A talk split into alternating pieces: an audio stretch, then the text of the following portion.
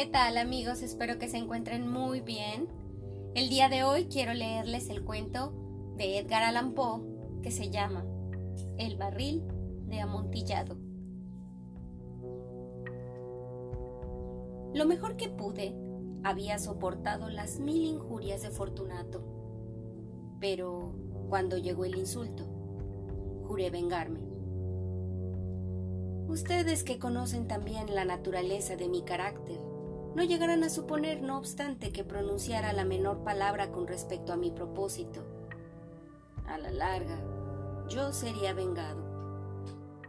Este era ya un punto establecido definitivamente, pero la misma decisión con que lo había resuelto excluía toda idea de peligro por mi parte. No solamente tenía que castigar, sino castigar impunemente. Una injuria queda sin reparar cuando su justo castigo perjudica al vengador. Igualmente, queda sin reparación cuando ésta deja de dar a entender a quien le ha agraviado que es él quien se venga. Es preciso entender bien que ni de palabra ni de obra di a Fortunato motivo para que sospechara de mi buena voluntad hacia él.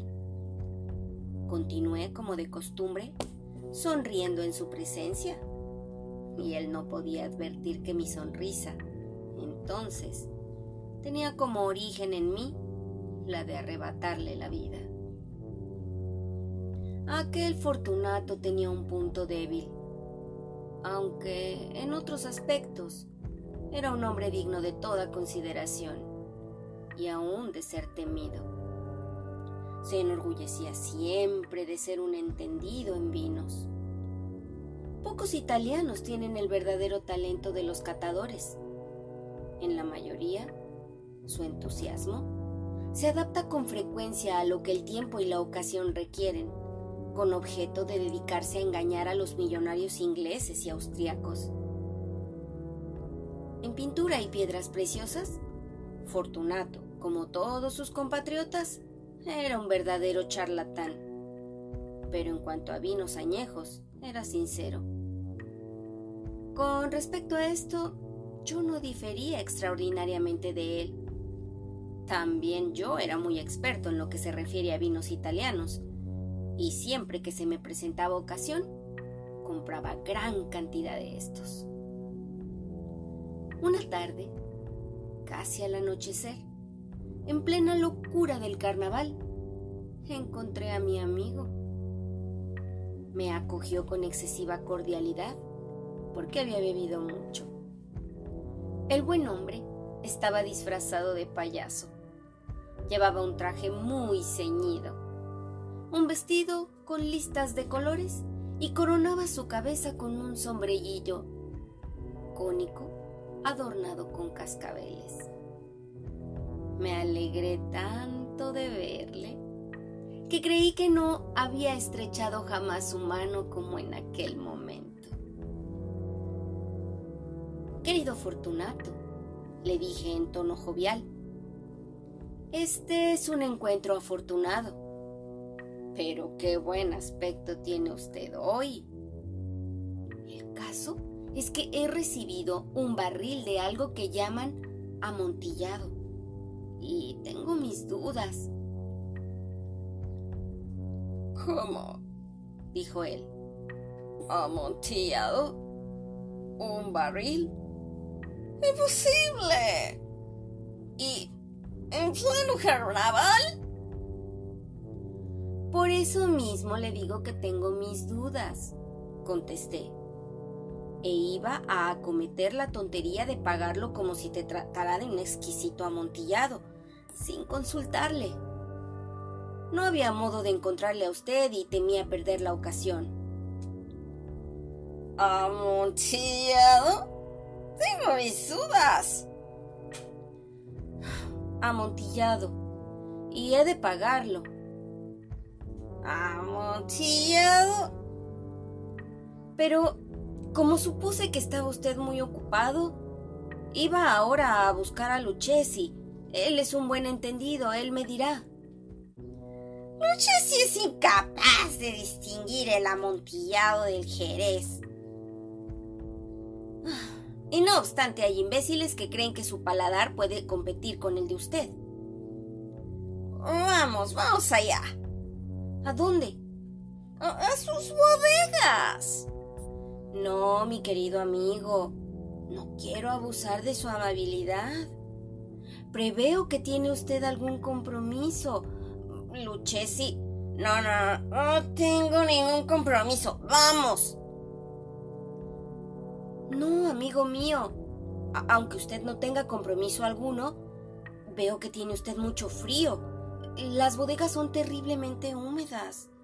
Están materialmente cubiertas de salitre.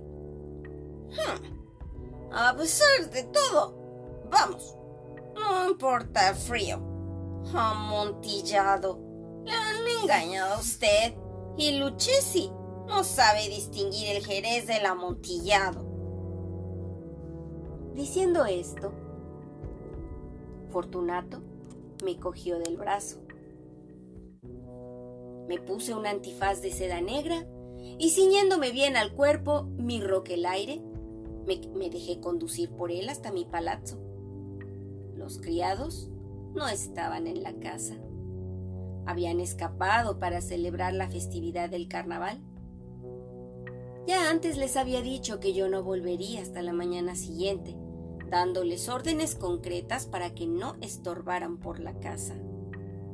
Estas órdenes eran suficientes. De sobra lo sabía yo, para asegurarme la inmediata desaparición de ellos en cuanto volviera a las espaldas. Cogí dos antorchas de sus hacheros, entregué a Fortunato una de ellas y le guié haciéndole encorvarse a través de distintos aposentos por el abovedado pasaje que conducía a la bodega. Bajé delante de él una larga y tortuosa escalera, recomendándole que adoptara precauciones al seguirme. Llegamos por fin a los últimos peldaños y nos encontramos uno frente a otro sobre el suelo húmedo de las catacumbas de los Montessors. El andar de mi amigo era vacilante y los cascabeles de su gorro cónico resonaban a cada una de sus zancadas. ¿Y el barril? preguntó. Está más allá, le contesté. Pero observe usted esos blancos festones que brillan en las paredes de la cueva. Se volvió hacia mí y me miró con sus nubladas pupilas que destilaban las lágrimas de la embriaguez. ¿Salitre? me preguntó por fin. Salitre, le contesté. ¿Hace mucho tiempo que tiene usted esa tos?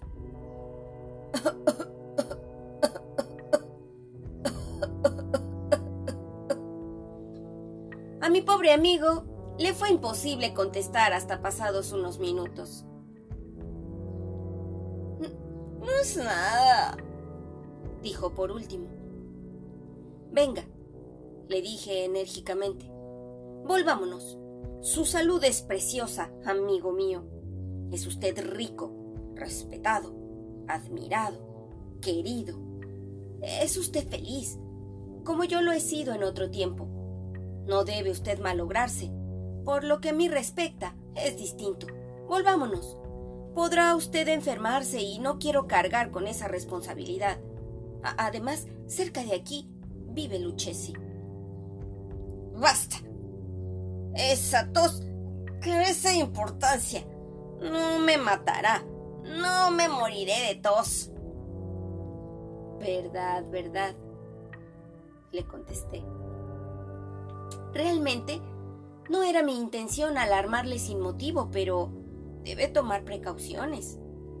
Un trago de este medoc le defenderá de la humedad. Y diciendo esto, rompí el cuello de una botella que se hallaba en una larga fila de otras análogas tumbadas en el húmedo suelo. Beba, le dije ofreciéndole el vino. Llevóse la botella a los labios, mirándome de soslayo. Hizo una pausa y me saludó con familiaridad. Los cascabeles sonaron. Bebo a la salud de los enterrados que descansan en torno nuestro. ¿Y yo? Por la larga vida de usted. De nuevo, me cogió de mi brazo y continuamos nuestro camino. Esas cuevas son muy vastas. Los Montresors, le contesté, eran una grande y numerosa familia. He olvidado cuáles eran sus armas. Un gran pie de oro en campo de azur. El pie aplasta una serpiente rampante cuyos dientes se clavan en el talón. Mm, muy bien. Brillaba el vino en sus ojos y retiñían los cascabeles. También se caldeó mi fantasía a causa del Medoc. Por entre las murallas formadas por montones de esqueletos, mezclados con barriles y toneles, llegamos a los más profundos recintos de las catacumbas. Me detuve de nuevo. Esta vez me atreví a coger a Fortunato de un brazo, más arriba del codo. E-, el salitre, le dije. Vea usted cómo va aumentando, como si fuera musgo. Cuelga de las bóvedas. Ahora estamos bajo el lecho del río. Las gotas de humedad se filtran por entre los huesos. Venga usted. Volvamos antes de que sea muy tarde. Esa tos. No es nada. Continuemos. Pero primero, echemos otro traguito de Medoc. Rompí un frasco de vino de The Grave y se lo ofrecí. Lo vació de un trago. Sus ojos llamearon con ardiente fuego. Se echó a reír y tiró la botella al aire con un ademán que no pude comprender. Le miré sorprendido. Él repitió el movimiento, un movimiento grotesco. ¿No comprende usted? No, le contesté. Entonces, ¿no es usted de la hermandad? ¿Cómo? ¿No pertenece usted a la masonería? Sí, sí. Claro. Usted. Imposible. ¿Un masón? Un masón repliqué. A ver, a ver, un signo. Este, le contesté, sacando de debajo de mi roqueleire una paleta de albañil. Se bromea. Y retrocedió unos pasos. Pero, en fin, vamos por el amontillado. Bien, dije guardando la herramienta bajo la capa y ofreciéndole de nuevo mi brazo. Se apoyó pesadamente en él y seguimos nuestro camino en busca del amontillado. Pasamos por debajo de una serie de bajísimas bóvedas. Bajamos, avanzamos luego, descendimos después y llegamos a una profunda cripta, donde la impureza del aire hacía enrojecer más que brillar nuestras antorchas en lo más apartado de la cripta, se descubría otra menos espaciosa. En sus paredes habían sido alineados restos humanos de los que se amontonaban en la cueva de encima de nosotros, tal como en las grandes catacumbas de París. Tres lados de aquella cripta interior estaban también adornados del mismo modo. Del cuarto habían sido retirados los huesos y yacían esparcidos por el suelo, formando en un rincón un montón de cierta altura. Dentro de la pared, que había quedado así descubierta por el desprendimiento de los huesos, veíase todavía otro recinto interior, de unos cuatro pies de profundidad y tres de anchura, y con una altura de seis o siete. No parecía haber sido construido para un uso determinado, sino que Formaban sencillamente un hueco entre dos de las enormes pilares que servían de apoyo a la bóveda de las catacumbas y se apoyaban en una de las paredes de granito macizo que las circundaban. En vano, Fortunato levantó su antorcha casi consumida. Trataba de penetrar la profundidad de aquel recinto. La débil luz nos impedía distinguir el fondo. adelántese, le dije. Ahí está el amontillado. Si aquí estuviera Luchesi. Es un ignorante, me interrumpió, avanzando con inseguro paso y seguido inmediatamente por mí. En un momento, llegó al fondo del nicho y al hallar interrumpido su paso por la roca, se detuvo atónito y perplejo. Un momento después, había yo conseguido encadenarlo al granito. Había en su superficie dos argollas de hierro, separadas horizontalmente una de otra por unos dos pies. Rodear su cintura con los eslabones para sujetarlo. Fue cuestión de pocos segundos. Estaba demasiado aturdido para ofrecerme resistencia. Saqué la llave y retrocedí saliendo del recinto. Pase usted la mano por la pared, le dije, y no podrá menos que sentir el salitre. Está en efecto muy húmeda. Permítame que le ruegue que regrese. ¿No? Entonces, ¿no me queda más remedio que abandonarlo? Pero debo antes prestarle algunos cuidados que están en mi mano. ¡El amontillado! exclamó mi amigo, que no había salido aún de su asombro. Cierto, repliqué. El amontillado. Y diciendo estas palabras, me ataré en aquel montón de huesos a que antes he aludido. Apartándolos a un lado, no tardé en dejar al descubierto cierta cantidad de piedra de construcción y mortero. Con estos materiales y la ayuda de mi paleta, empecé activamente a tapar la entrada del nicho. Apenas había colocado el primer trozo de mi obra de albañilería, cuando me di cuenta de que la embriaguez de Fortunato se había disipado en gran parte.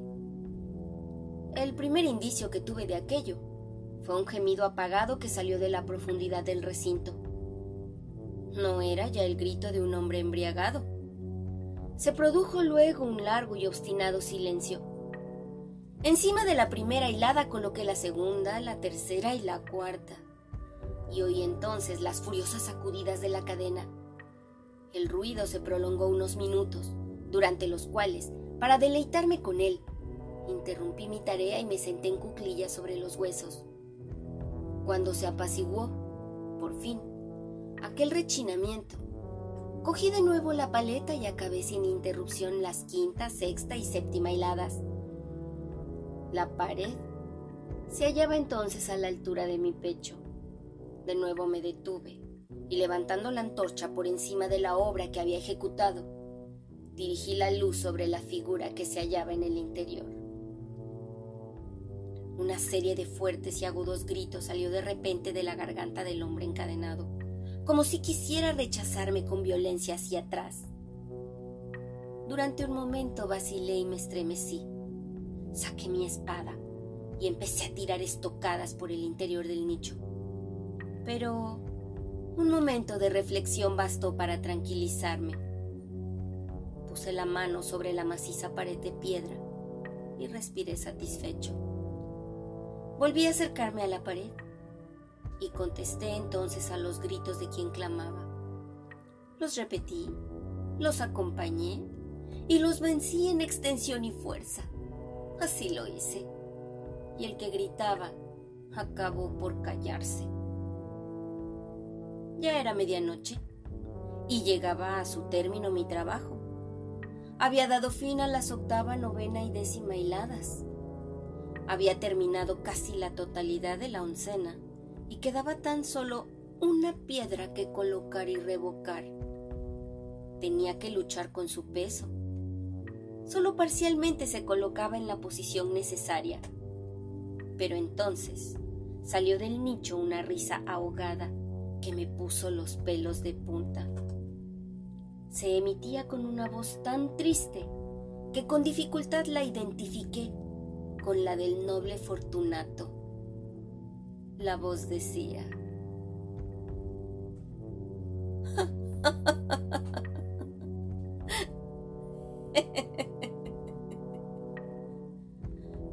Buena broma, amigo. Buena broma. Lo que nos reiremos luego en el palazzo. A, propósito de nuestro vino. El amontillado, dije. Sí, el amontillado. Pero no se nos hace tarde. No estarán esperándonos en el palazzo Lady Fortunato y, y los demás. Vámonos. Sí, vámonos ya. Por el amor de Dios, Montresor. Sí, por el amor de Dios. En vano me esforcé en obtener respuesta a aquellas palabras. Me impacienté y llamé en alta voz. ¿Fortunato? No hubo respuesta y volví a llamar. ¿Fortunato? Tampoco me contestaron. Introduje una antorcha por el orificio que quedaba y la dejé caer en el interior. Me contestó solo un cascabeleo. Sentía una presión en el corazón, sin duda causada por la humedad de las catacumbas. Me apresuré a terminar mi trabajo. Con muchos esfuerzos coloqué en su sitio la última piedra y la cubrí con argamasa. Volví a levantar la antigua muralla de huesos contra la nueva pared. Durante medio siglo, nadie los ha tocado en paz descanse.